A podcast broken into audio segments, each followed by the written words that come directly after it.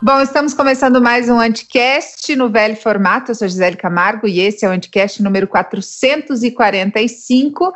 E hoje a gente vai falar de Lava Jato, especificamente do Deltan Dallagnol, que agora é a cara da Força Tarefa da Lava Jato. E para bater esse papo, uma turma conhecida aqui já do pessoal do Anticast, que é a mulher Tamarindo. Virgínia, tudo bem? Olá, tudo bem e vocês?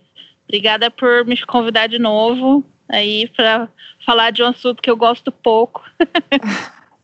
Você, como fã da Lava Jato, né, Virgínia? Eu sei pois que essa é. é a tua tarefa, essa é a tua fama. Obrigada a você por ter aceitado. Não sou o Ivan, mas que bom que vocês aceitaram. E também quem bate esse papo aqui com a gente é a nossa excelência, doutor Guilherme Madeira. Obrigada, Madeira, por ter aceitado. Madeira que fez um malabarismo na agenda que vocês nem imaginam para poder estar aqui com a gente. Salve Gi, salve Thanos. Para mim é um prazer estar aqui com vocês. Eu agradeço vocês por terem me ajudado aí com a agenda também, a podermos gravar nesses horários meio insólitos. É uma honra, adoro estar aqui com vocês. Sou fã das duas. Ah, muito obrigada. Bom. Ah. Fofinho. É, ontem teve. É, o Madeira estava postando que não ia ter esse julgamento que rolou ontem, mas acabou rolando e eu queria que vocês comentassem um pouco sobre esse julgamento que rolou no Conselho Nacional do Ministério Público, com a denúncia aí do ex-presidente Lula contra o, o Deltan, Dallagnol, Deltan Dallagnol, que é o coordenador da Lava Jato.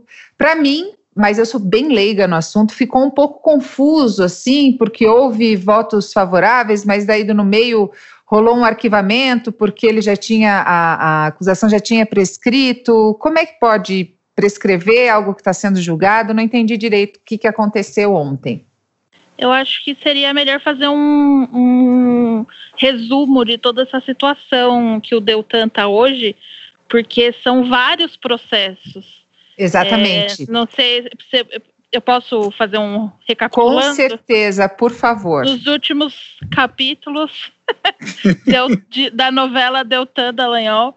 Não, porque o que, que aconteceu? Ele, ele tem, tá atualmente respondendo vários processos no Conselho Nacional do Ministério Público, entre eles o apresentado pelo Lula, é, por conta do PowerPoint, é, que. Ele teria usado a mídia em favor. É, não, mas o argumento é que ele, ele extrapolou o meio que extrapolou a competência dele, porque o PowerPoint era sobre a ação do quadrilhão, que era do competência do STF, em que colocava o Lula como o chefe da quadrilha do Petrolão. Só que o Deltan fez isso para apresentar a denúncia do triplex, que aí era a competência dele, e ele usou muito do. É, dos argumentos da ação do, do quadrilhão para como alicerce para a ação do triplex. E aí o argumento é que ele não poderia ter feito isso. E isso, essa é uma das, dos processos. E tem outros dois que um é da Cátia Abreu, que ela representou ele, pedindo o afastamento dele, a remoção dele da Lava Jato por interesse público porque ele está trazendo danos à Lava Jato e para preservar a operação seria do interesse de todos que ele fosse removido da, da direção da Força Tarefa. E isso é por conta daquela questão da Petrobras, do, do dinheiro, daquela fundação que eles queriam montar para administrar fundo o dinheiro. Fundo para administração, isso, é. Isso, eu fundo isso. E o outro processo é o do Renan Calheiros, que no dia do, da votação para a presidência do Senado, Sim. que foi aquele show de horrores em todos os aspectos, e o Deltan tweetou relembrando os processos de corrupção do Renan Calheiros. E aí o Renan Calheiros, obviamente, não gostou e está processando o Deltano e denunciou no conselho. E aí, o que aconteceu? Ele estava com esses três processos para serem julgados dia 18. Não, dia 18 não. 25. Isso. 25. E aí, ele, ele conseguiu uma liminar no STF suspendendo. Ele conseguiu duas liminares. Uma com o Fux, que exigia que não fosse considerado uma outra punição que ele tinha tomado na, no julgamento de, que aconteceria ontem. Porque ele está discutindo a legitimidade e legalidade dessa punição. Então, o Fux falou assim: é, esses novos processos, esses, esses, julgamentos próximos, não podem levar em consideração enquanto a gente não discutir o, a outra punição, se foi legal ou não. E veio o Celso de Mello e suspendeu o julgamento, tanto da denúncia da Cátia Abreu quanto do Renan Calheiros. Só ficou a do Lula, que foi aqui, então, foi decidida. E aí agora podemos discuti-la essa questão, mas a gente vai voltar nas outras sim, decisões sim. também, porque, é, é, inclusive, o, Celso de Mello falou em liberdade de expressão, de usar e tal.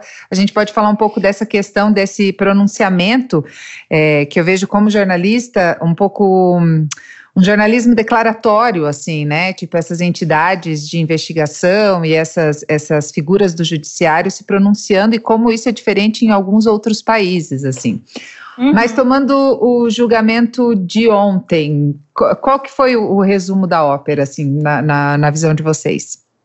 Bom, é, basicamente o, foi declarado prescrito o, a punição, porque tem, eu, eu, confesso que eu não sei as particularidades da lei, porque é muito nicho de regimento interno, de... É difícil, né? Eu fui tentar é. me inteirar, falei, gente, vou deixar para eles. E eu, eu, é, talvez o Madeira possa esclarecer melhor, mas pelo que eu entendi, não dava para punir o Deltan com, é, com a punição máxima, só com as punições mais leves. E por isso, assim como a prescrição criminal, por conta da pena é que foi considerado que estava prescrito porque era a prescrição bem mais curta do que o normal, se fosse a penalidade inteira. E o, o, alguns conselheiros decidiram que tinha mérito, mas estava prescrito, então, portanto, arquivaram. Outros decidiram que não tinha mérito e, além disso, estava prescrito. A defesa alega que tinha que receber dar andamento e aí declarar prescrito, o que, né, enfim. Mas basicamente foi isso. Vai, Madeira, nos explique todas as nuances e detalhes, você como um conhecedor profundo desses detalhes. Olha, eu, eu queria começar dizendo que tudo isso, do ponto de vista legal, é um emaranhado mesmo, como vocês têm razão. Como vocês falaram, e nesse ponto eu dou total razão para vocês. Eu fui me inteirar antes né, do, do da nossa pauta para poder fazer um levantamento, fazer uma pesquisa. Já adianto que provavelmente eu serei cancelado hoje ao término deste, deste programa, então acho que chegou a minha vez. Mas o, o, o fato é o seguinte: em primeiro lugar, não há um código de ética para os promotores, como existe para a magistratura. O CNJ ele fez um código de ética e o CNMP está estudando ainda a formação de um código de ética. Então, começa já daí que não há propriamente um código de ética entre os promotores, como existe entre os juízes, um código de ética formal. O que nós vamos ter é a lei orgânica do Ministério Público, a lei orgânica federal deles, que impõe alguns deveres, uh, o Código de Processo Penal e a Constituição Federal. Uh, quanto à Constituição Federal, eu acho que a, a, a, vedação mais importante que nos interessa é a do artigo 128, parágrafo 5, inciso 2, que diz as vedações que os promotores têm. E a letra E eu acho que é o ponto fundamental para discutirmos parte das decisões e das punições, que é exercer atividade político-partidária. Promotores e juízes têm a mesma vedação, que é exercer, não podem exercer atividade político-partidária, e aqui já começa o problema. Não houve ao longo dos anos uma preocupação de se estabelecer com clareza o que é atividade político-partidária. Quando que eu estou fazendo atividade político-partidária? Quando que eu estou fazendo a crítica legítima que qualquer cidadão uh, pode fazer? E aqui também é importante traçar uma linha diferenciadora entre juízes e promotores. Juízes, por exemplo, eu não posso falar mal do Bolsonaro, não posso dizer o Bolsonaro isso, isso ou aquilo pessoalizar, não. Mas eu posso dizer: olha, esta conduta do governo Bolsonaro não foi adequada por causa disso, disso, disso. Eu Comunicação positiva, mais ou menos, né? Tipo, você não fala da pessoa, você fala da situação. Exato, exato. E isso o CNJ deixa claro. Já para os promotores, não tem essa restrição também.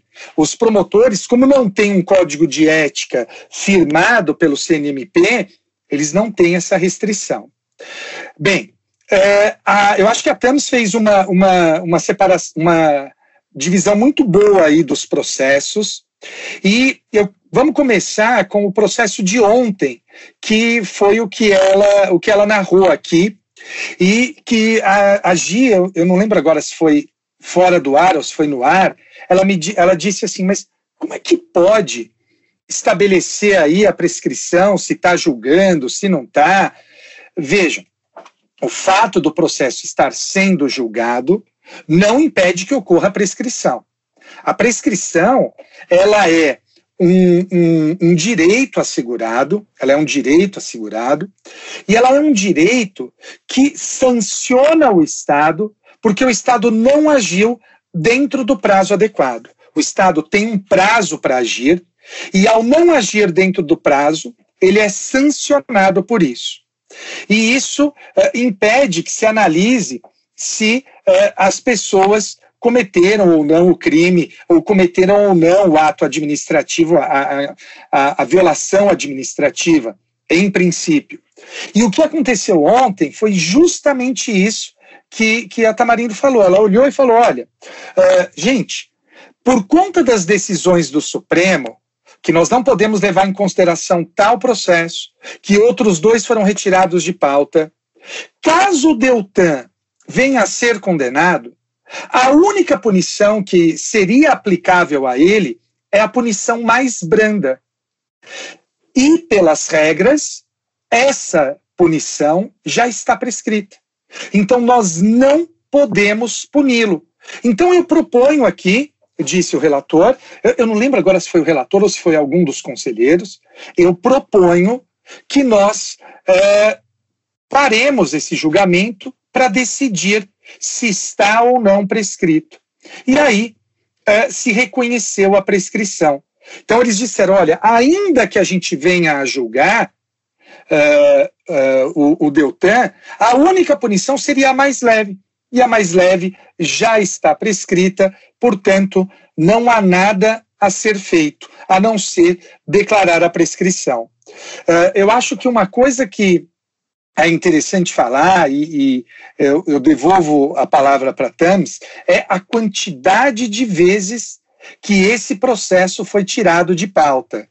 Tams, quantas vezes saiu de pauta esse processo? Putz, eu não, eu não contei, mas vários. Assim, o Deltan tá extremamente empenhado em é, ser hipócrita na questão de recursos e é, medidas protelatórias, porque ele é o reizinho de reclamar, né? De muito recurso, ah, porque fica recorrendo os os, os acusados na Lava Jato e não sei o quê, e ele se desdobrou e, e, recorreu de tudo, questionou tudo e, e assim ele está numa batalha constante para fugir de qualquer julgamento que chegue no, no Conselho Nacional do Ministério Público. Mas assim, o número exato eu não, não cheguei a contar, não. 41 assim, a... vezes. Nossa, Madeira. Mas a foi, minha foi dúvida... retirado de pauta 41 vezes. Desculpa, Gi, até, pode falar. Imagina, você tinha interesse até que a gente gravasse hoje para saber se já, ti, se já teria acontecido ou não o julgamento, e Exato. você falava: olha, eu aposto que não, que não vão julgar. Porque para mim, assim, se, se, tem um, se tem um. Se já prescreveu, esse no meu entendimento bem leigo, você já prescreveu, qual que é a dificuldade de. de, de por que, que então houve tantos adiamentos, assim, para que chegasse. É porque prescreveu ontem. Ah, para chegar a essa prescrição, então foi uma, um fator. Ontem.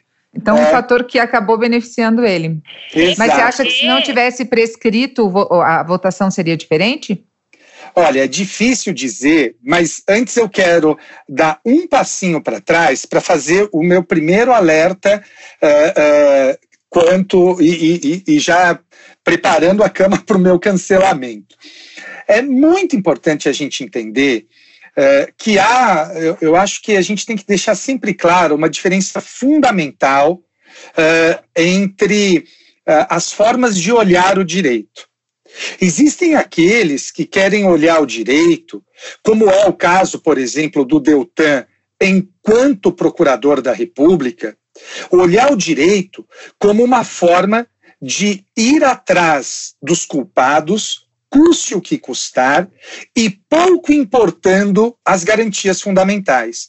É por isso que o Deltan diz que prescrição é um palavrão, que prescrição uh, não deveria existir, entre outras, uh, uh, entre outras manifestações que ele comete, ele fala isso. Eu divirjo completamente do Deltan completamente, completamente do pessoal da Lava Jato em geral. Eu concordo com o Deltan que é réu, ou que foi réu, no, no Conselho Nacional do Ministério Público. Com esse Deltan, eu concordo, que é o Deltan que vai procurar o que nós da doutrina dizemos, o que toda doutrina diz, que é o processo importa, as garantias importam e pouco importa quem é o réu. Seja o Deltan, seja o Moro, seja o Lula, seja eventualmente no futuro o presidente Bolsonaro, seja quem for. Tchau, Madeira, estou te cancelando agora. para todos. E, e o Deltan, como réu, concordou com isso. Tanto que a Thames falou, ele lutou com todas as forças. Foi ao Supremo várias vezes. Então, com esse Deltan, eu concordo. E, e eu vejo muito isso, Gi, uh, e não sei você como leiga o que, que você acha, mas eu vejo muito isso entre os jornalistas. Os jornalistas, quando pegam uma situação dessa, não da Lava Jato, porque pelo menos no mainstream há um pacto aí de, de uh, coleguismo, talvez, na falta de uma palavra melhor, uh, entre uh, os réus da Lava Jato e a imprensa em geral, mas ou pelo menos a imprensa mainstream. Mas quando a gente pega os processos criminais, o que eu vejo muitos jornalistas dizendo, quando alguém poderoso é beneficiado por um por um uh, por uma garantia constitucional, eu vejo a imprensa dizendo assim: tem que acabar essa garantia. E, na verdade, eu penso exatamente o oposto. A gente tem que trabalhar para que essas garantias sejam levadas ao pobre, ao, ao hipossuficiente, ao vulnerável. E por isso que eu bato tanto na tecla do fortalecimento das defensorias públicas. O, o defensor público ele tem esse papel de levar Uh, para o Supremo, para o STJ, uh, todos esses casos que os poderosos conseguem levar. Então, a ideia que eu tenho não é de cancelar a garantia, mas de estender a garantia para aquele a quem ela não chega. Eu acho que um exemplo bom disso é, foi a domiciliar do Queiroz. É, a domiciliar do Queiroz não foi errada. Não. Eu, pelo menos, não entendo que foi errada. O problema Perfeito. foi só ele se beneficiar dessa. dessa... A da esposa. A da esposa do Cabral. Não, ah, não, eu ia falar da esposa do Cabral, que tem filhos. Da esposa do Cabral estava certo. Tava Sim, certo. ok. O problema é, é que, como ela, tem outras muitas mães que não têm Exato, né? exato. Por exemplo, meu problema com o da. da, da da liminar da esposa do Queiroz é ela ter meio que sido condenada a cuidar do homem, do marido. Tipo, que isso? Não, e não tem essa previsão na lei, que né? Isso? O, pois é, não é para até é 12 anos? Não é 12, até 12 anos? Mas, Mas ela não. Muito insano. E ela era foragida. Assim, foi um foi muito bizarro. Mas foi um escândalo, não foi? Pô, foi não, é feio, a, a assim. dele foi a dele foi ok, a dela foi surreal, assim. Mas assim, considerando só a dele, tá? Pra, a título de exemplo do que o Madeira tá falando. O problema foi não terem usado essa mesma garantia para todos os outros presidiários que tinham direito.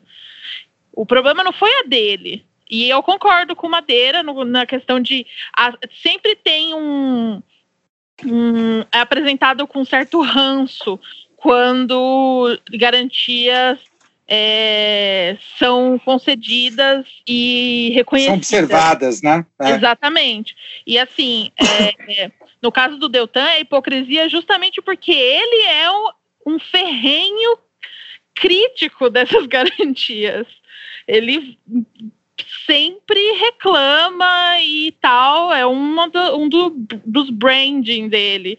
E, mas quando ele foi réu, ele se, se utilizou de todas disponíveis né? Que é um outro exemplo, Tams, também sobre isso, que é interessante, que mostra bem, uh, eu não sei se é uma característica do brasileiro, mas mostra bem isso.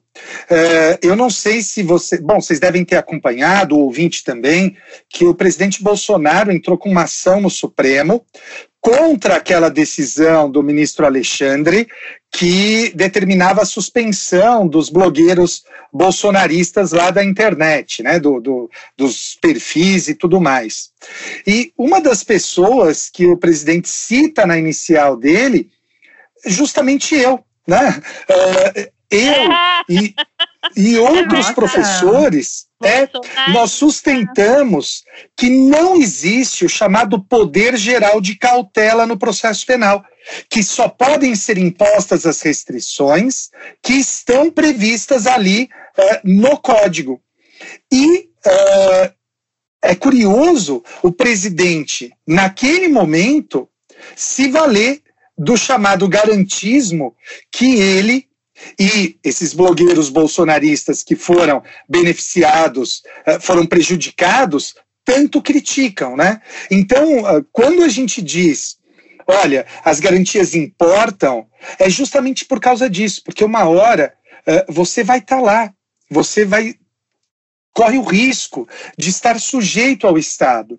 E além disso, a gente não pode esquecer que quanto mais se retiram garantias, Ainda que você pense que nunca precisará delas, mas na ponta alguém precisa. E na ponta não é o blogueiro bolsonarista, não é o réu da Lava Jato, a ponta é formada por vulneráveis. Esse discurso eu sei que é até cansativo de se ouvir, porque eu sempre faço esse discurso, mas a gente precisa bater nessa tecla quem mais se beneficia na ponta das garantias, ou deveria se beneficiar, são os vulneráveis. Né? E, então, quando se retiram garantias, é, é justamente essa galera que a gente está deixando a descoberto.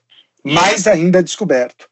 Desculpa, é, mas assim, uma das minhas grandes frustrações com o direito, principalmente o direito penal e a minha área de atuação, que era o direito tributário, é que as grandes discussões de é, sobre garantias, direitos fundamentais, acontecem quando pessoas famosas ou poderosas que são as vítimas. Nunca é aquele caso do dia a dia que é a grande, a vasta maioria dos casos que levam a esse tipo de discussão. Só, infelizmente, só ganha visibilidade e relevância quando são é, contra poderosos. A, por exemplo, a questão da prisão de segunda instância. Isso é, discutir isso com gente que está presa sem nem ter sido denunciado, já está preso desde primeira instância e tudo mais, como é super comum, e aí vim discutir segunda instância só por causa dos políticos que foram afetados pela Lava Jato. Assim, é, um, é uma defasagem de privilégio de, e acesso à justiça que é, simplesmente não se discute.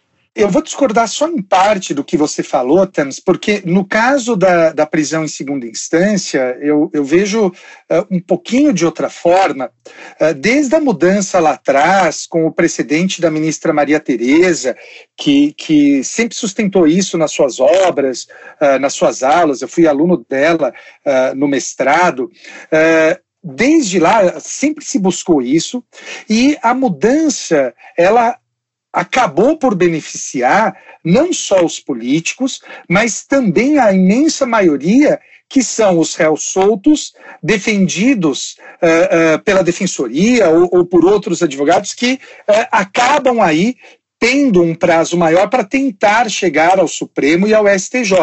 Então. Não, mas... Com certeza, é só que isso só foi porque teve um, um movimento é, popular para que fosse decretada a prisão em segunda instância. Ah, sim, isso e um movimento foi... popular por causa do Lula, né? Pra, pra... Exatamente. E isso sim. só foi revisto porque eram pessoas poderosas afetadas. E não porque eram os, os defendidos pela defensoria, entendeu? Entendi, eu concordo com você. Eu tinha entendido exatamente o oposto. Desculpa, você tem, você tem toda a razão. Mas eu queria é, trazer uma outra questão aqui envolvido em tantas polêmicas e tanta hipocrisia, porque foi, acho que, esse o grande. O, o, o, grande fator que ficou muito claro nessa tentativa de recursos, eu entendo o Madeira falando isso, entendo o teu posicionamento, não acho que é motivo para cancelamento, é, realmente ele usou daquilo que está na lei. O problema é ele ser tão crítico. Vocês acham que isso é, é o, o não não não não, corro, não não deixa que, que ele se torne não apto para para continuar à frente da Lava Jato? Isso não desmerece o trabalho dele? Em que sentido? Eu, eu não entendi. Uh, ele, uh, ele, como uma pessoa tão crítica a essa busca de recursos e essa, essa prorrogação e essa tentativa, ele fazendo isso para se defender, ele continuar à frente da Lava Jato, ele, ele tem ainda. É, ele não vai poder dizer o mesmo mais de um réu que um possível réu que, que fica buscando todos esses recursos, por exemplo. É, é, é, só é que assim ele fala no âmbito pessoal dele, entendeu? Ele reclama uhum. na rede social, no Facebook, nos textos que ele escreve como Deltan Dallagnol, mas ele não age dessa forma. É, em benefício próprio. Nos, não, ele não age dessa forma nos processos em si, entendeu? Então, é, e, e outra, alegar que é no, numa, no, tipo, numa defesa, assim, ou numa resposta à defesa, que, ai, ah, porque o advogado da outra parte está buscando, isso é meramente protelatório, não sei o quê, isso é a coisa mais cotidiana no direito que existe. Sim. Assim, é, é, é, não seria, eu particularmente não acho justo é, algo tão banal na, na, no debate processual que acontece entre as partes, acusação e, e defesa, que isso seja é, motivo para tirar ele da Lava Jato. Só que isso não quer dizer que a gente não pode ficar encher o saco dele no debate público, que é o, onde ele mais expressa essa questão. Toda, agora, a próxima vez que ele vier, tipo, não, porque precisa fazer uma reforma, porque tem muitos recursos, tem que apontar isso, tipo, é, mas quando você quer o réu, você deitou e rolou. Então, eu acho que é mais no sentido de usar isso no debate público com ele, como figura pública, né, do que no âmbito da Lava Jato em si. Pelo menos essa é a minha opinião. Eu, eu entendo de isso que você está dizendo e, esse sentimento é, é, horrível mesmo, né? Porque é o, é o fariseu sendo pego no ato, né? Para usar um, um, um, algo que é muito caro a, a, parcela desse grupo, que é o discurso religioso. Uh, eu tenho muitos problemas com o fariseu. Uh, eu semanalmente discuto sobre o fariseu na minha, na minha terapia e, e para mim é muito é, eu não consigo sequer entender o porquê da minha raiva com o fariseu, embora já tenha conseguido mais ou menos identificar uh, um pouco das origens, mas o fato é que realmente causa um incômodo, causa uh, um, um, um certo gosto ruim na boca, mas eu imagino também como deve ser isso dentro do Ministério Público, porque o que nós temos verificado é que aparentemente há uma guerra civil no Ministério Público, né? se é que podemos usar esse termo. Uh, os promotores, uh, pelo menos do Ministério Público Federal, eles têm brigado entre si, eles têm discutido muito entre si. Uh, ficou famoso aquela famosa aquela reunião comandada pelo procurador-geral em que houve uma verdadeira rebelião entre os outros subprocuradores. Então fica tudo muito ruim eu acho que uh, esses eventos todos, uh, infelizmente, quem perde é o sistema de justiça, seja o Ministério Público, seja o Judiciário. Eu acho que, pelo menos até agora, por conta de da forma como tudo aconteceu até o momento, eh, a gente não conseguiu aproveitar isso para nos aprimorarmos, eh, entendermos os erros, os acertos, fazermos as correções necessárias, e eu acho que até agora todos perdemos. Eu acho que é, nesse sentido do que a, a Virginia falou, eu, eu acho que mesmo assim ainda, não que o incapacite para continuar exercendo a, a função dele é, na Lava Jato, mas é, eu acho que enfraquece o discurso dele, porque a coisa pública, ele tem, inclusive, uma das, das, das questões que se levanta sobre ele é a monetização da função dele na Lava Jato, como ele usou isso para conseguir recursos, dando palestras e tal. É essa questão da vida pública, do pensamento pessoal com o exercício dele que eu acho que fica muito misturado, que eu acho que foi acabou sendo uma uma mediatização que, que acabou sendo prejudicial para a Lava Jato. Eu concordo.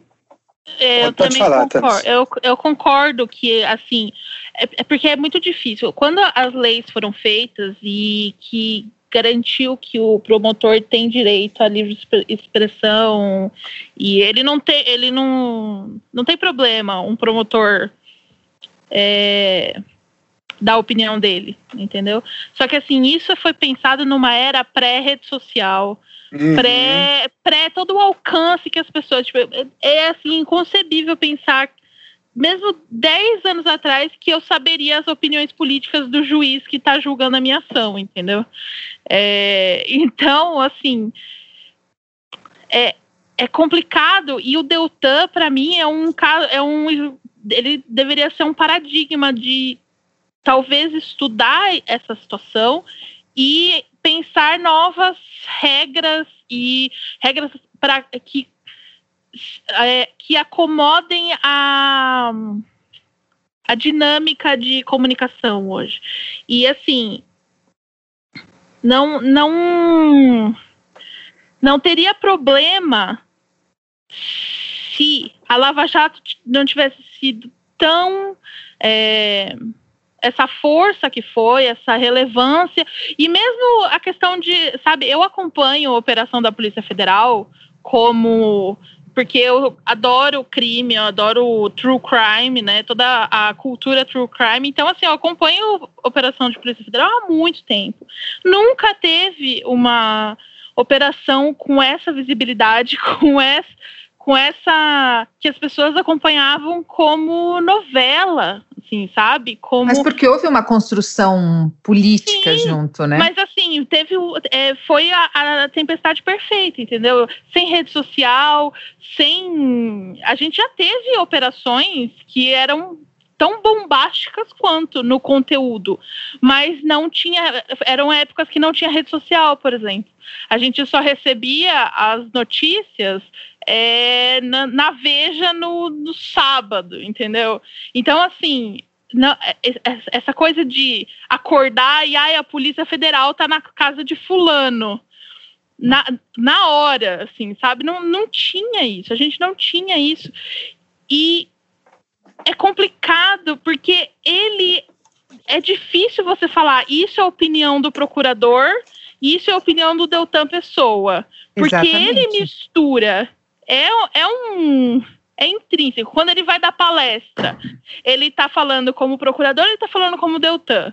Daí ele vai e fala da Lava Jato. Daí ele fala das medidas anticorrupção. É não, não tem separação, não tem o China Wall que a gente fala que precisaria ter no caso, né? Então, é, é, um, é uma área cinzenta, é novidade. É, não, eu, pelo menos para mim, não vejo resposta automática do tipo, realmente, assim, eu acho que de fato ele fala demais e prejudica o trabalho, o próprio trabalho, ao mesmo tempo eu acho que ele tem direito de falar. E aí eu não sei. Assim, é, é, é muito nuance, sabe? Tipo, muita Olha, área tenta. Pegando, por exemplo, a situação do, do Renan Calheiros, longe de mim, né, ser uma defensora do Renan Calheiros, mas eu acho que a colocação dele é legítima. É, tá rolando a, a, a votação para o Senado. O cara que é endeusado, que está num momento sendo endeusado como o grande. Ele, tipo, se o, o Moro era o Batman anticorrupção, ele era o Robin. É, é, e daí o cara vai lá e coloca alguma coisa que dizia que ah, se o Renan for, for eleito, os projetos anticorrupção é, vão ficar, vão ter aprovação dificultada. Exato. Óbvio que isso influencia, né? Tipo, fosse, óbvio que isso... Por exemplo, se fosse qualquer outro procurador que não tem nada a ver, que atua em área nada a ver, teria problema? Não, eu acho que não. O cara tá lá, puta que pariu, Renan Calheiros vai ser presidente do Senado de novo. Que inferno. Como qualquer brasileiro estava pensando, sei lá. Teria algum problema se um procurador X falasse isso? Não, eu não acho. Ele, é, ele tem todo o direito. Agora, o Deltan, pela, pela figura que ele que ele é, que o que ele representa e tal, tem um peso completamente diferente. Só que a regra é a mesma. Teoricamente ele pode. E eu, aí, como é que fica? Eu não sei se eu, se eu concordo com, com, com vocês. É, eu tô aqui na minha oh, frente. A Madeira tá pedindo para ser cancelado mesmo. tô, tô, tô, Vai ser cancelado isso. aqui ao vivo. Agora. Olha, eu, eu tô na minha frente com a decisão do Celso de Mello para fazer esse episódio, e por isso que eu queria a pauta antes para poder pesquisar algumas coisas. Eu tô com a decisão do Celso de Mello do caso Renan Calheiros. Uh, o ministro Celso de Mello, todo mundo que me segue no Twitter sabe da minha profunda admiração por ele. Uh, eu acho que uh, desde que eu me entendo no mundo jurídico, vai, vamos colocar desde o meu primeiro ano de faculdade, 93 até hoje, eu acho que é o ministro com quem eu mais me identifico, uh, mas nesse ponto eu, eu discordo da decisão do Celso de Mello, em que ele destaca justamente essa questão. Tamarindo, Celso de Mello vai concordar com você. Uh, todos os promotores pegaram esse trecho que eu vou ler aqui agora, uh, rapidamente, é curto, e colocaram nas suas redes sociais. Uh, ele diz mais ou menos assim: mais ou menos não, abre aspas. É por isso que se impõe construir espaços de liberdade em tudo compatíveis com o sentido democrático que anima nossas instituições políticas, jurídicas e sociais, como o Ministério Público, por exemplo, para que o pensamento jamais seja reprimido e o que se mostra fundamental para que as ideias possam florescer sem indevidas restrições, em um ambiente de plena tolerância, fecha aspas, e por aí vai. Eu acho, Tamis, que isso se aplica plenamente a você, eu acho que isso se aplica plenamente uh, a Agi, ao Ivan, a qualquer pessoa. Mas nesse ponto eu discordo do ministro Celso quando ele diz que isso se aplica aos promotores e, por que não, já que as restrições são as mesmas, isso uh, se aplicaria aos juízes por tabela. Juízes e promotores, eles têm um poder que nenhum outro cidadão na República tem. O promotor tem o poder de te acusar e o juiz tem o poder de te mandar para a cadeia. É, eu acho importante que juízes e promotores não possam uh, se manifestar com a mesma liberdade que as outras pessoas. Uh, vejam, a gente volta para o texto constitucional. Eu não posso exercer atividade político-partidária. Quando o Deltan fez aquilo, ou para usar, do, do, caso Renan, ou para usar o exemplo da Tamarindo, qualquer outro procurador, ou pra, e para não me acusarem de, de corporativismo, qualquer outro juiz, será que aquilo não seria atividade político-partidária? Quando eu me volto contra um candidato específico, uh, especialmente no pleito, será que eu não estou exercendo atividade político-partidária? Eu não estou dizendo, olha, eu apoio fulano, mas eu estou dizendo, eu desaprovo ciclano. Então, eu acho que dados os poderes que promotores e juízes têm, dada a importância dessas funções para a democracia, eu entendo que essas figuras, promotores e juízes, não gozam das mesmas liberdades que os demais, as demais pessoas da República. E é bom que não gozem da mesma liberdade, porque isso corre o risco de gerar descrédito na população. Um juiz bolsonarista que tenha uma decisão favorável ao Bolsonaro, um juiz sabidamente bolsonarista, ainda que a decisão dele esteja correta, coloca em xeque a própria decisão e o contrário também. Então, eu acho que é importante que eh, haja essa contenção, e eu acho que esse foi o desenho constitucional. Acho que o desenho constitucional é: olha, nós queremos uh, que promotores e juízes tenham essa limitação.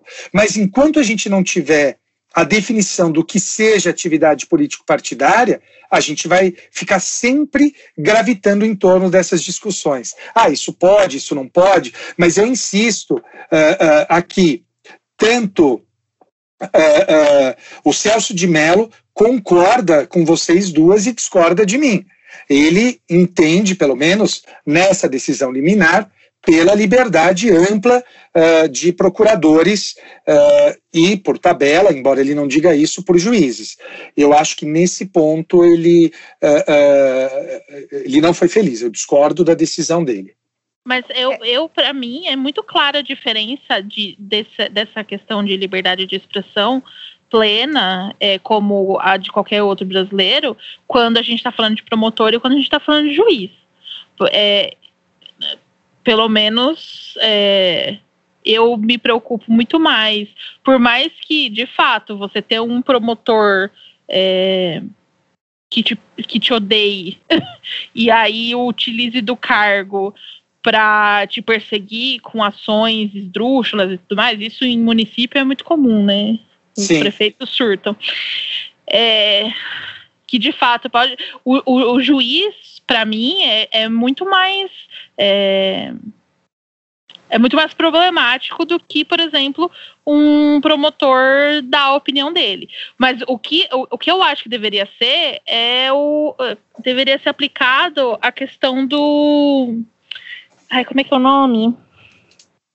eu não vou lembrar o nome, mas o fa é tipo de impedimento, entendeu?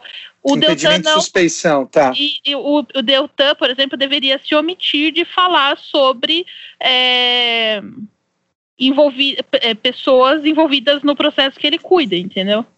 Por exemplo, a autocontenção ela não está existindo.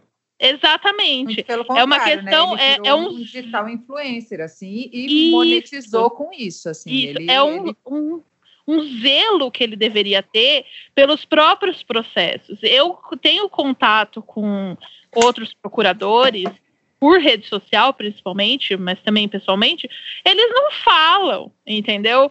Todos eles têm um zelo e entendem a, o peso que o cargo tem e de como a opinião deles é percebida de forma diferente. Eu falar ah, Renan Calheiros corrupto na internet, foda-se, entendeu?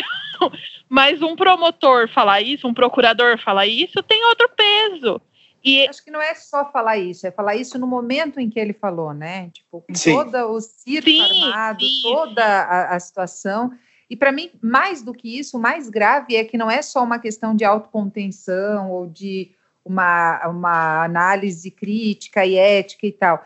É porque ele acabou monetizando isso, né? Ele acabou se valendo dessa exposição que ele tinha também, não só como procurador, mas como como, enfim, como alguém que estava fazendo a maior justiça no país para ganhar dinheiro. Então, isso que me, me não parece só uma questão de autocontenção sobre opinião, mas é sobre uma estratégia monetária mesmo.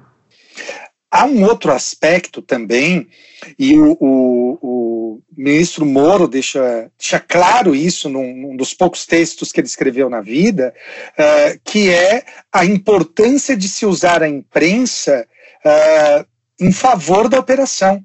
Né? Quando uh, ele escreveu aquele texto analisando a Operação Lava Jato, eles fizeram exatamente isso. Então, o que o Deltan estava fazendo, e ainda faz, é manipular no, no, sentido de utilizar as redes sociais e a imprensa para a causa dele, para pressionar uh, o julgador. Então, que era o que o Moro dizia, o ministro Moro dizia sobre uh, uh, o uso da imprensa. Então, isso me Tem incomoda demais. trocadas deles, né? Sim, na, que foram sim. postas na Vaza Jato sobre fazer a, a, a, num determinado horário, porque o Jornal Nacional e vou te falar que eu trabalhei aqui como apresentadora da afiliada da Rede Globo e eu nunca ouvi nenhuma determinação.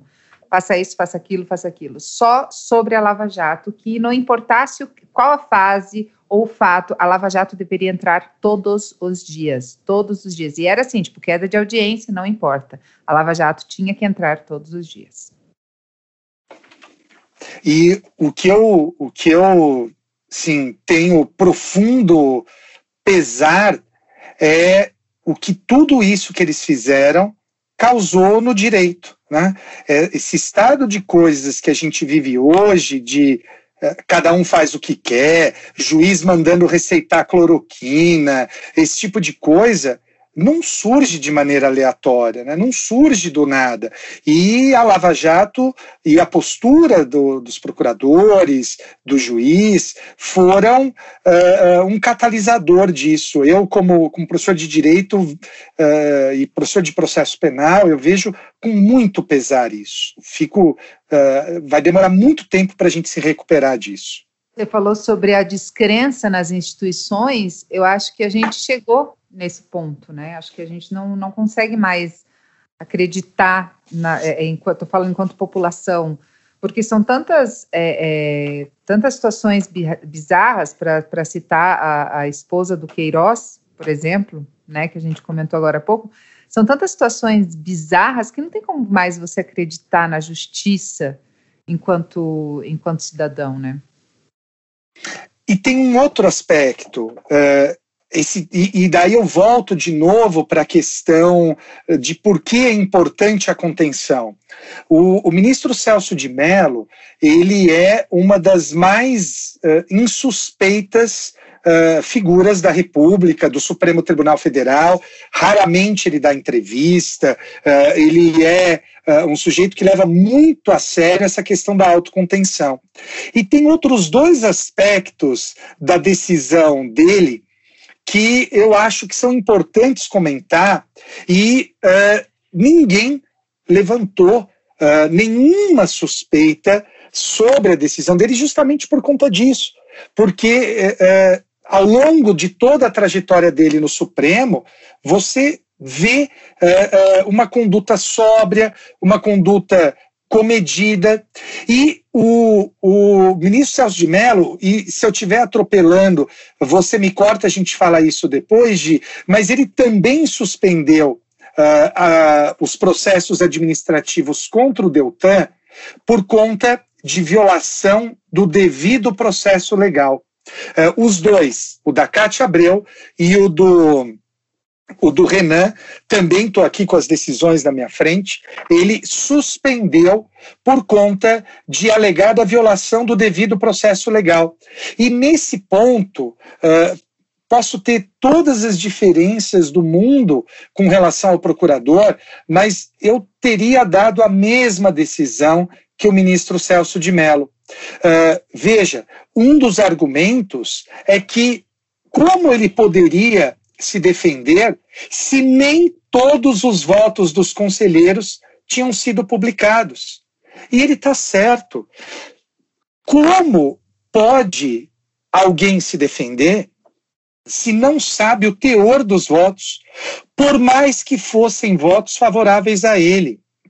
Então, nesse ponto também, e aqui que eu brinco que eu, que eu, que eu vou ser cancelado, eu acho que está correto nesse ponto a decisão do Supremo uh, em relação ao afastamento desses processos para julgamento. Claro que com toda essa confluência, isso acabou favorecendo uh, o, o procurador.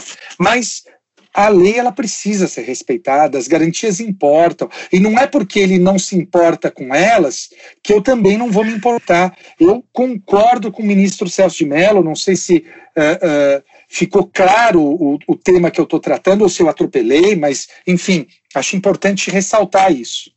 Não, ficou claro sim. Você, Virgínia, o que, que você acha dessa decisão? É, de... Olha, eu sou, é, depois dessa, desse auê da Lava Jato e de é, como foi feito tudo nas coxas, e aí agora ficam infinitamente é, debatendo e vai e volta, anula, volta. Eu sempre vou defender que o processo seja feito de uma vez e nem que isso acarrete demora. É, que seja sim.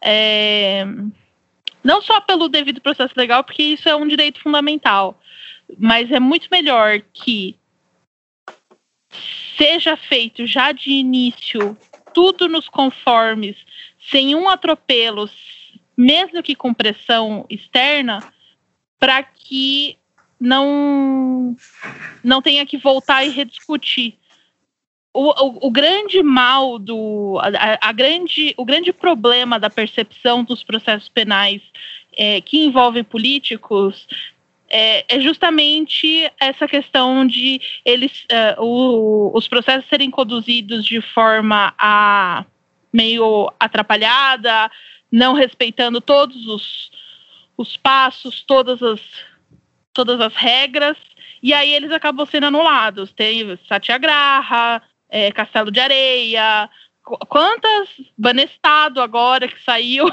Ontem, né? Surreal, né? tipo, sabe?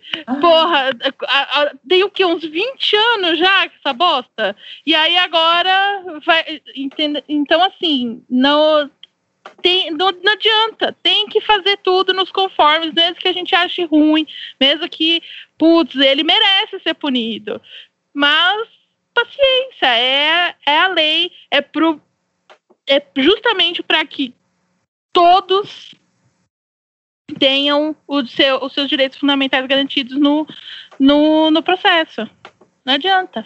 Eu vi um tweet hoje muito feliz Uh, e eu não vi ainda a decisão, ela não foi publicada, a decisão do Banestado, mas foi um tweet muito feliz e eu peço desculpas porque eu não lembro quem foi. Acho que foi o Elmir do Clerc, mas eu não estou seguro. Que ele disse o seguinte: não foi o Supremo que anulou a Lava Jato, foi o Moro. Exatamente. A Lava Jato não, a, a, o Banestado. O Banestado. Foi o Moro. E, é isso, né? Quem é vai... Isso. O modus operandi foi o, o, o jeito conduzido, né? E eu sim, tenho fé sim. que a Lava Jato vai ser anulada, porque ela deve ser anulada, e a culpa vai ser exclusivamente dos procuradores e do Moro.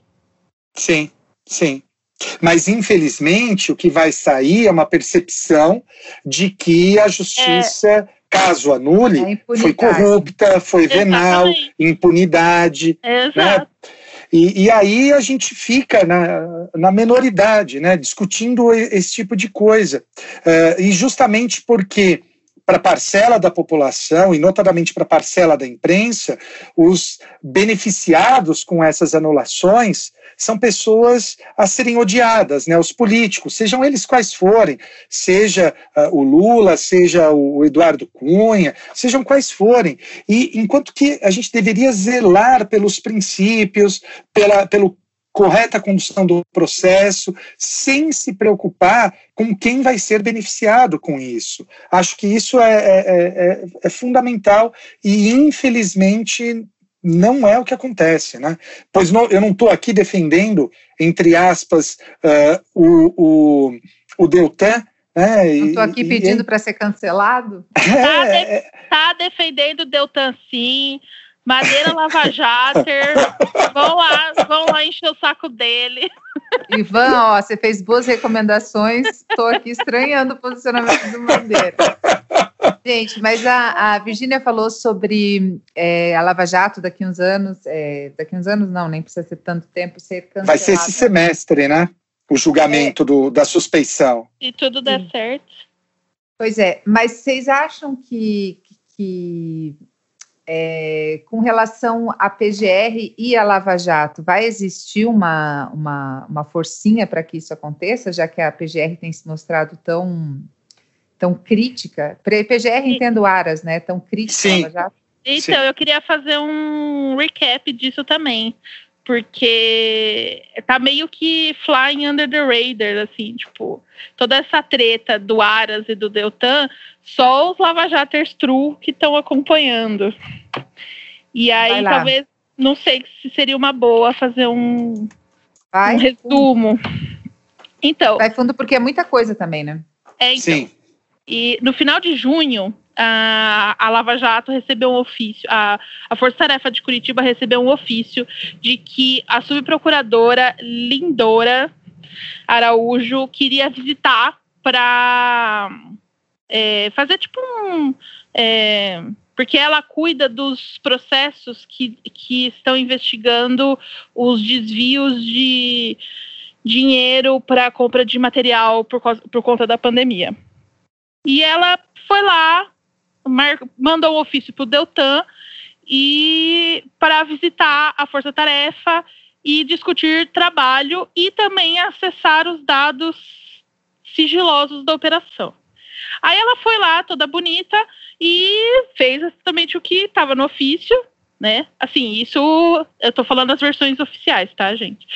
E só que aí, depois dessa visita, a Força Tarefa da, de Curitiba emitiu um comunicado, é, é, representou ela no, ai, no, no, no, na corregedoria, acho, e falou assim que ela queria acessar de forma ilegal os dados aqui. Tentou é, acessar os bancos de dados sigilosos de investigação de maneira informal e sem apresentar documentos ou justificativa. Aí Além disso, o que eles ficaram incomodados é, foi que não, ela não deixou claro o porquê ela estava querendo acessar esses dados. Aí a PGR ficou muito puta da vida e respondeu, falou que tinha mandado ofício, foi, a, a visita foi feita na data que o Deltan queria e que foi solicitado que um procurador, um técnico que cuida dos dados acompanhasse a visita justamente para eles acessarem isso. E aí, no dia 1 de julho, teve aquele comunicado do Aras, que foi o mais bombástico de todos, é, que ele falou que a, o sistema de força-tarefa está muito ultrapassado já, sendo que ele sempre foi um grande defensor e um dos responsáveis, responsáveis por estruturar esse formato de força-tarefa dessas operações e que ele ia rever essa questão de ter procurador com dedicação exclusiva a forças-tarefas. E uma, um dos motivos que ele falou foi que os municípios que o, de onde os procuradores eram solicitaram que os procuradores voltassem, porque aparentemente estava tipo trabalho acumulado, enfim, não sei. Mas o, o que os procuradores da Lava Jato falaram de fofoca é que o objetivo é esvaziar e desidratar as forças-tarefas. É, por conta de ele do Aras querer criar um sistema é, centralizado de combate à corrupção. Tem até nome o, o, NAC, Unidade Nacional Isso. de Combate à Corrupção e ao Crime Organizado. Exatamente. E aí, o, uma, um dos grandes empecilhos é justamente o acesso aos dados porque esses dados sigilosos de investigações seriam centralizados no executivo, no em alguém que é braço do executivo, como o PGR. O, então, assim, é um é algo a ser discutido, mas é uma ideia nova, então assim, é tudo muito é, incipiente, né? Mas essa questão dos dados foi parar no STF, né? Então, foi. E aí, e por que que foi?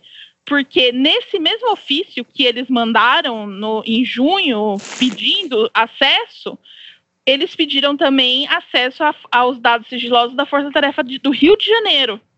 E o Rio de Janeiro é o é berço do bolsonarismo, é a área de atuação do, do, dos bolsonaros, né? E assim.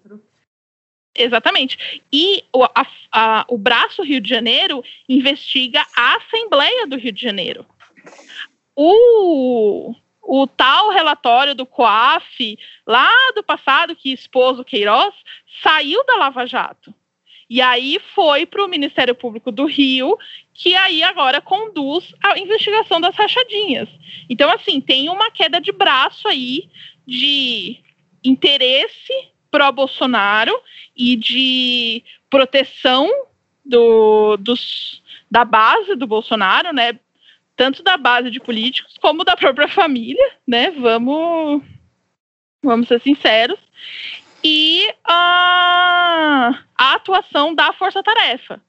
Então, é, ne, e nesse momento está justamente isso. É, o STF não autorizou, né? O não, eu acho que eles estão discutindo ainda, né? Se autoriza ou não. autorização. É... E depois e depois, depois... O, o Faquin voltou e falou que não. Tipo... É, então. E aí tá, tá nisso, tá nesse impasse. tinha autorizado, e daí Isso. o Faquin voltou do recesso e falou que não, não é para mandar. Não autoriza. E aí, e assim, quais são, esse, quais são esses dados? São movimentações financeiras, relatórios de, é, de inteligência, relatórios de movimentação financeira internacional. É basicamente eles querem ver tudo que a Força Tarefa tem contra os, contra os envolvidos na Lava Jato. Então, assim, é... fica o questionamento do porquê.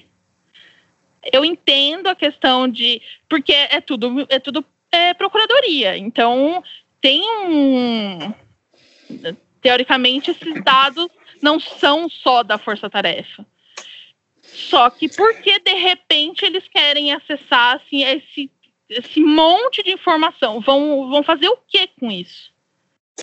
Eu acho, eu acho que a gente precisa olhar esses dois movimentos com, com muito ceticismo. Uhum. Uh, eu acompanho a crítica feita uh, pela Tamarindo com relação uh, à PGR aos riscos que isso gera, mas também eu acho que a gente tem que olhar com um certo ceticismo essa postura da Lava Jato de Curitiba. Exato. Não, assim, eu só para deixar alguns... claro, só para deixar claro, eu torço pela briga nisso daí. Eu não. eu não tenho parte, porque para mim os dois estão errados.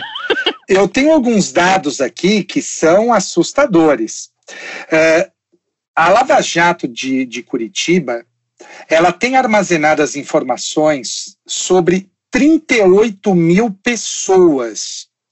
É um volume de dados maior do que todo o sistema único do Ministério Público Federal. Coisa Além de teras, disso, né? Eu vi o, o, o isso da, é coisa de tera, assim, tipo, um negócio Tem 300 e, é. 350 terabytes só a Lava Jato de Curitiba e todo o MPF tem 40 terabytes. Então, assim, é, será que tem tanto bandido assim? Né? Ou, ou será que extrapolaram no uso dessa informação. Então, eu acho que a gente tem que olhar com ceticismo para os dois. E olha, enquanto a, Tamarindo estava falando, eu peguei esses dados aqui e entrei no Twitter e o ministro Moro uh, acabou de twittar algo que mostra muito aquilo que nós falávamos há pouco, de como eles usam uh, as redes sociais uh, contra o Supremo Tribunal Federal, embora digam que não. Eu vou ler o tweet do ministro Moro. Com um empate de 2 a 2 no Supremo, fica anulada minha sentença que condenou um doleiro no caso Banestado. Um marco do combate ao crime. Respeito o resultado. Agora vem a parte. Então, primeiro ele se finge de humilde. Agora vem a parte que é como é insidiosa a, a fala. Antes, a condenação havia sido confirmada por três instâncias: Justiça Federal, TRF4 e STJ. Por que, que ele coloca isso? Olha, antes três instâncias confirmaram. Quem mudou só foi o STF. Quer dizer, então, que nós quatro estamos certos e o STF errado. Por que, que o STF tomou essa decisão? Percebe como esse tipo de conduta, agora ele é político formalmente, né? Ele pode fazer o que ele quiser. Mas antes, esse tipo de conduta foi comum ao longo uh, da operação. E é o tipo de conduta que me parece inadequada para um juiz. Quando o tribunal reforma a minha decisão, quando o STJ, o STF reforma as minhas decisões, gente, é do jogo. Um juiz não pode se apaixonar pela causa, pela causa que ele julga. O juiz julgou, está julgado, acabou. Agora, quando se faz isso, o juiz deixa de ser o imparcial e vira um agente, né? Um agente vira um, alguém parcial e, e, essa não é a justiça que eu faço parte, não é a justiça que eu acredito. Por isso que eu, eu, eu bato tanto nisso, né? O pessoal fala, ah, você tem inveja do Moro. Eu normalmente ouço esse tipo de coisa. E, e, eu falo, não, eu não tenho que invejá-lo, né? Eu não tenho que invejá-lo. Uh, eu sou um juiz imparcial. É, eu posso dizer isso de boca cheia. E não largo a carreira para ser político. Né? Nunca larguei, nunca largarei. Eu acho que a gente precisa ter isso muito claro. É, ficou meio confusa essa questão. Bom, a, a, vocês fazendo todo esse, esse, esse é, a, a, mulher Tamarindo fez todo esse, esse, essa análise cronológica dos fatos. Mas vocês acham realmente que a Lava Jato corre risco agora? Ah, então, eu, você fez a pergunta do, da questão do se tem risco o, pelo Deltan. Eu achei uma reportagem só da CNN e de outros meios não confiáveis. Então, assim, escutem isso com extremo ceticismo. Mas estava falando que já tem maioria no uh, Conselho Nacional do Ministério Público para remover o, o Deltan da Lava Jato quando o processo que a Cátia Abreu abriu for para julgamento. Então, Olha, eu vou brincar aqui de, de, de cientista político, né? Uh, que sempre gosta de perguntar em cima da própria pergunta. Eu acho que a gente precisa, num primeiro momento, entender o que é colocar em risco a Lava Jato. Uh, a Lava Jato não é o Deltan. Embora ele tenha uh, esse caráter personalista, a Lava Jato não é ele. E há inúmeros outros procuradores uh, corretos, procuradores decentes, que têm plena condição de, de trabalhar. Uh, se não, a questão não é nem qual é o risco, Deltan, né? é, é, por essa por essa hum. treta com a PGR, assim. É Mas eu eu, eu eu vejo um pêndulo, como um pêndulo. A Lava Jato foi até o extremo da popularidade, a, a né, não precisa nem re, recordar a história recente. Mas agora está voltando. O que eu o que eu me pergunto vendo essa movimentação é porque qual o interesse por parte dos atores políticos que estão é, se esforçando para esvaziar e cercear a Lava Jato. E veja, não, não é, é sobre nem... a Lava Jato, é sobre quem ela está focando, quem que é o ator da vez. E, exatamente, porque assim, com certeza, quando se tirar o Deltan, vai colocar outra pessoa e a Lava Jato vai seguir. Agora, por que, que há esse esforço para, tipo, tirando procuradores, é, tirando uh, vários procuradores de outras operações é, coligadas à Lava Jato, que investigam é, fatos é, conexos, né? Qual, o que há por trás disso? O, porque, o que está movendo Augusto Aras, entendeu? É, é para mim essa essa é a pergunta chave. Que eu acho eu que a gente pode resposta, e muito menos vou falar em público. Eu acho que a gente ah, pode olhar de duas formas para isso. Eu acho que um olhar cético uh, vai dizer que, olha, o, o procurador-geral está querendo minar a operação com isso, um olhar cético. Acho que um olhar ingênuo vai dizer, olha, o procurador-geral, ele simplesmente quer evitar maiores riscos para a Lava Jato. Eu vou ser muito honesto com vocês. Eu acho que uh, nesse, nesse caso, uh, acho que é até natural, né? Já está há quanto tempo aí nessa ação? Acho que é natural que haja uma troca, procuradores entram, procuradores saem, uh, e, e, vejam, nós temos tantas instâncias de controle hoje, processos públicos, a imprensa e tudo mais.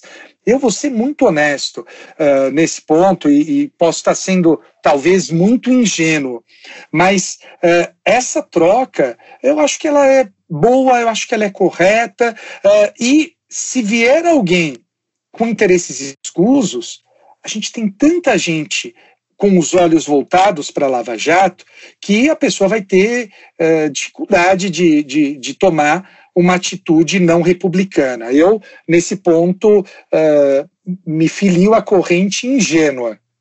Ai, Madeira, mas a gente tem tanta gente olhando para tantas coisas como sabe? Por que que, sei lá, é, é, é, tantos, tantos fatores, pegando ao fato que popularizou na última semana, por que que Michele Bolsonaro recebeu 89 milhões... É, é mil, é, mil. Do Queiroz, 89 mil, perdão. Mil. Do... Mas olha, acho que se fizer a conta direitinho vai chegar aos milhões. É, sabe, tem tanta coisa, tem tanto olhar, eu vejo tanto uma. uma Mas sobre o funcionário público e o processo, eu acho que o olhar é um pouco diferente. É, então, é, essa questão da, do porquê ela recebeu, isso imagino que vai ser investigado, esteja sendo Não, investigado. Não, é só um exemplo sobre ter tantos uhum. olhares assim e como isso tem se tornado tão é tão o todo importante, sabe? Eu Mas, Gia, eu vou ser honesto com você de novo. Uh, a gente tende a olhar as coisas de uma maneira ruim. Eu não vou cometer aqui a indiscrição uh, de perguntar a sua idade. Uh, mas. Mas pode eu... perguntar, eu tenho 36. Tem 36, tá. Eu não sei se com essa idade você lembra de como era o procurador-geral na época do, do, do governo Fernando Henrique? Ah, não. Ele é famoso, ele era conhecido como engavetador. Arquivador geral, geral da, da Arquivador República. geral da República, sim, é. já li depois, mas na época é. não tinha é. suficiência. Tá, eu também não tinha idade, vou embarcar na sua. Ah, tá. Eu também. Posso ser indiscreta, Madeira? Brincadeira, não vou perguntar a sua idade. Ah. Não, eu tenho 37. Mentira. Fake news. Não sou capaz de opinar. Eu faço, eu faço 45 mês que vem. Só quero dizer é... que antes da gente começar o programa, Madeira eu, a gente estava falando de signos. Verdade, verdade. Somos librianos. Eu já, eu já fui cancelada por isso aqui no Anticast, hein? Porque eu fiz, eu falei que várias coisas, atitudes do Moro era típico de leonino. É. Inclusive o Deltan aquariano, eu compartilho o signo com o Deltan. Então, é, tem algumas coisas que eu fico, putz, me reconheço. Eu faria igual. Mas olha, volta, Madeira, eu estava falando da, daquela época, né, do, do governo Fernando Henrique, ele era conhecido como arquivador geral da República. Eu acho que dificilmente o Ministério Público volta para aquela fase. Uh, a gente evoluiu muito e a gente perde as coisas de perspectiva, né? Eu entendo toda angústia, todo, todo, uh, toda a tensão, mas eu acho ainda que, que a gente evoluiu tanto nessa questão uh, do combate à corrupção, do combate uh, uh, a todos esses crimes, que eu acho que dificilmente, e se esse é o, é o, é o seu receio, de eu não acho que a gente volta para aquele período, de coração. Posso estar errado, claro, eu, mas eu não, eu não acho. Eu não compartilho desse otimismo, não. Eu acho que a gente, eh, nos últimos anos, regrediu muito. Assim, é, eu não, não consigo ver essa é porque assim, a sensação que dá, que a gente vê, por exemplo, eu que acompanhei passo a passo a Lava Jato e essa sensação nos últimos anos de que porra, a justiça está agindo, é, não estão deixando é, os absurdos acontecerem, tanto que eram coisas que, assim, é, por exemplo, chegava sexta-noite, a gente já esperava as, as liminares cai, é, chegarem para coisas que aconteceram durante a semana. Então, isso. E aí vira esse nada que tá agora, de assim, eles estão pintando e bordando e nada, nada de acontece, credibilidade e entendeu? nada de, de, de, de, de, de, de, ação mesmo, né? Mas é só lembrar, por exemplo, do dia do, é, do Lula ministro, entendeu? Eu nunca vou esquecer esse dia na minha vida, porque foi tão doido de assim, de manhã apontar como ministro no fim do dia ou no dia seguinte já tinha, já tinha caído, já tinha liminar. Então, assim, é... e veja, não é que isso seja o ideal. Pelo contrário, vide que tiveram que reformar isso, reformar essa decisão. Decidiram na loucura e tiveram que reformar. Então, assim, também não é o ideal. Só que parece que nada acontece hoje em dia. Assim, a percepção é isso, é que eles estão pintando e bordando e absolutamente nada está acontecendo. E eu acho e... que vai ficar cada vez pior, porque é bem o modelo miliciano de governar, assim. E não que... só isso, e eu vejo, eh, para mim, pelo menos isso é uma opinião totalmente pessoal, tá? É, que as forças que atuavam contra o governo, quando era um governo PT, estão satisfeitas e estão é, não estão se sentindo é, compelidas a agir, entendeu? Elas não, não necessariamente ameaçadas, eu acho que eles estão gostando mesmo, entendeu? É, porque não, não sei, para mim é que hoje quem está lá no poder representa essas pessoas, então não tem interesse em agir, em investigar, em punir, etc. Diferentemente da época do governo PT, entendeu? Então, assim, é, eu não vejo com esse otimismo aí de que não seria capaz de voltar, não. Tanta coisa regrediu, tanta coisa que a gente achou que jamais aconteceria. Mudança e, na Polícia Federal, né? Uma é, assim, direta, coisas que a gente. Assim. Coisas que, se esse episódio fosse gravado, sei lá, quatro anos atrás, eu falaria totalmente diferente de ah, isso nunca aconteceria. E assim, hoje eu jamais falaria. É, veja, alguma regressão pode haver, mas voltar ao que era é isso que eu não eu não não acredito. Eu, eu espero, uh, torço para que eu não esteja errado e que vocês estejam, porque se for o inverso, se eu tiver errado e vocês certas, uh, a gente está perdido, né? Eu acho que essa é a sensação que eu tenho em todos os aspectos, é. assim, a gente está perdido. Esse é o meu feeling. Gente, mais alguma colocação para a gente ir caminhando para os finalmente? Eu queria terminar com a esperança do Madeira, mas eu acho que eu e a Virgínia não estamos muito no clima, né? A gente está mais tipo, se, vamos se abraçar e chorar até o mundo acabar. Mas librianos não são pessoas com esperança? Não é do nosso signo isso ou não?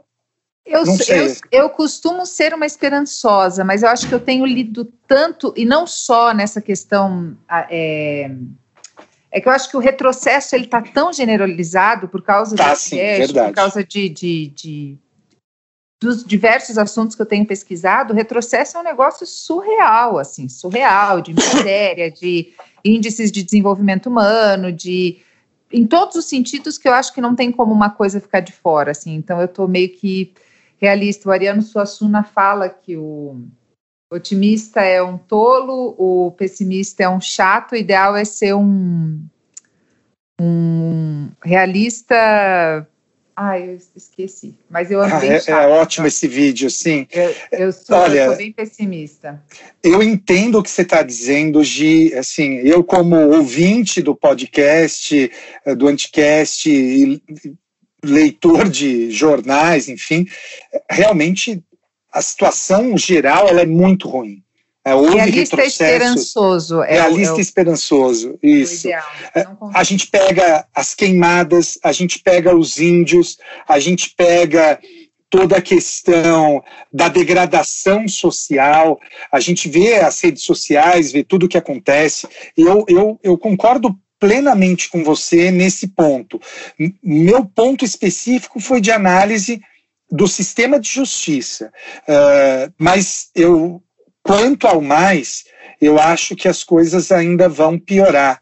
Eu, infelizmente, né, eu, eu temo muito por essa crise econômica que se apresenta, que todo mundo fala, uh, e o impacto disso para os mais vulneráveis é, é, é, é, terrível. Então, eu, eu concordo com você nesse ponto, mas eu acho que na perspectiva da justiça, da investigação, ali eu acho que a gente não volta ao que era. Mas os eu índices. Ouço, até porque eu acho que se a investigação realmente, se a justiça realmente continuar, a gente vai ter um presidente deposto aí, né? Alguma coisa vai ter que acontecer, porque pelo, pelo, pelo, pelo, pelo jeito como as coisas estão se encaminhando, pelos indícios, né? A gente vai ter, se a justiça realmente continuar, a gente vai ter uma saída aí. É, crimes não faltam, né? Não então... é mesmo? dá para escolher. Mas quanto ao mais que você falou, é, realmente eu até tenho uh, tentado dar um tempo de redes sociais e Twitter, porque uh, uh, tá tudo tá tudo muito ruim, né? Então uh, e, e, esse clima pesado como um todo, eu sou leitor da Folha, vejo diariamente as notícias, sigo alguns amigos que uh, cuidam de projetos sociais. Realmente, nesse ponto, está tudo muito difícil mesmo. Você, Virgínia? É, bom, é, quem quiser comprar sabonetes maravilhosos, cheirosos e máscaras de argila, cremes faciais e tudo de, de cremes corporais e tudo mais, www.alquimistashop.com e use o cupom de desconto Anticast, que está lá ativo. Eu vou zerar, então se você já usou esse ano, vai poder usar de novo. E é, é, isso, espero que todo, assim, todo mundo fique bem, fique em casa se possível. É, e foi ótimo participar de novo. Eu adoro falar de Lava Jato, apesar de cancelada por isso. Mas aí é isso. Oh, eu tenho uma dúvida, Virginia. Diga. Eu, eu fui comprar ontem, né? O pessoal sabe que eu, eu sou comprador dos produtos da Virgínia. é, e eu estou preocupado porque eu olhei aqui no site agora, o shampoo que eu comprei, shampoo de barba vegan capitão, tá esgotado. Tá. É, tá super difícil conseguir matéria-prima. O Jura? caso do shampoo, eu, eu, não, eu tô. Ontem.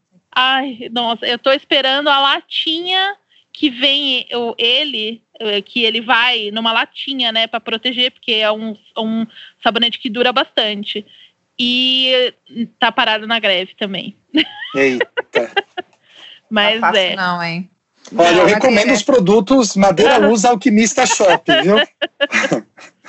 Eu vou, eu, eu, eu já dei uma olhada, eu vi quando o Ivan postou que ele tinha recebido e tal, e eu amo o sabonete, eu sou muito do cheiro do.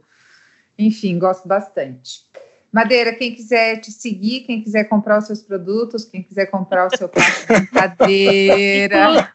Inclusive, Madeira me, de, me prometeu no ar uma vez um livro. E ó. Jurar, meu Deus, que vergonha!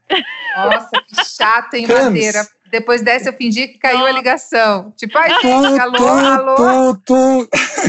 Ô, Thames, me manda no WhatsApp o seu endereço que eu vou te mandar. Não, a gente tem que almoçar. Então, só depois da vacina. Então, combinado. Depois da, da, da pandemia, a gente, a gente se encontra. Só gente, quem, Ó, quem quiser me seguir. Curitiba, que daí eu faço o tour Lava Jato com vocês. daí a gente já se conhece todo mundo. Ah, não. Mas aí não dá para ir gritar bom dia pro Lula? Ah, pois é, já. Não dá mais. Ó, quem quiser me seguir é o Madeira 10, é o arroba Madeira 10 DZ. Lembrando que o 10 é um trocadilho com o meu terceiro nome, que é Dezem, e o dia e mês do meu aniversário, que é 10 do 10, mês que vem, Libriano, uh, aceito recebidos do Madeira. E eu tenho o, o meu podcast que, também, que é o Saindo da Caverna. Maravilhoso. Vou deixar os linkzinhos na descrição do episódio. Gente, muito obrigada. O Ivan falava muito bem de vocês e eu não tinha dúvida, já tinha ouvido o programa com vocês, é, mas sempre rola aquele medinho, né? Porque afinal não sou o Ivan, ainda bem, porque senão eu estaria bem complicado com o projeto Humanos. Aliás, vou dizer para eles que no meio do programa, no meio do programa, meu microfone, vocês fizeram essa cobrança, tá? Ele anda bem chateado com esse tipo de cobrança, mas tudo bem. Não, não, mas ele, lançou, ele falou é. ontem que sai no dia 1 de setembro, né? Exatamente. Ele sabe que aqui é brincadeira, não é que nem a galera que cobra a sério. Ah, não, é. O pessoal, o pessoal exagera demais. É, demais. Pessoal... Não, às vezes, gente, as pessoas vêm me cobrar, pra pedir pra perguntar.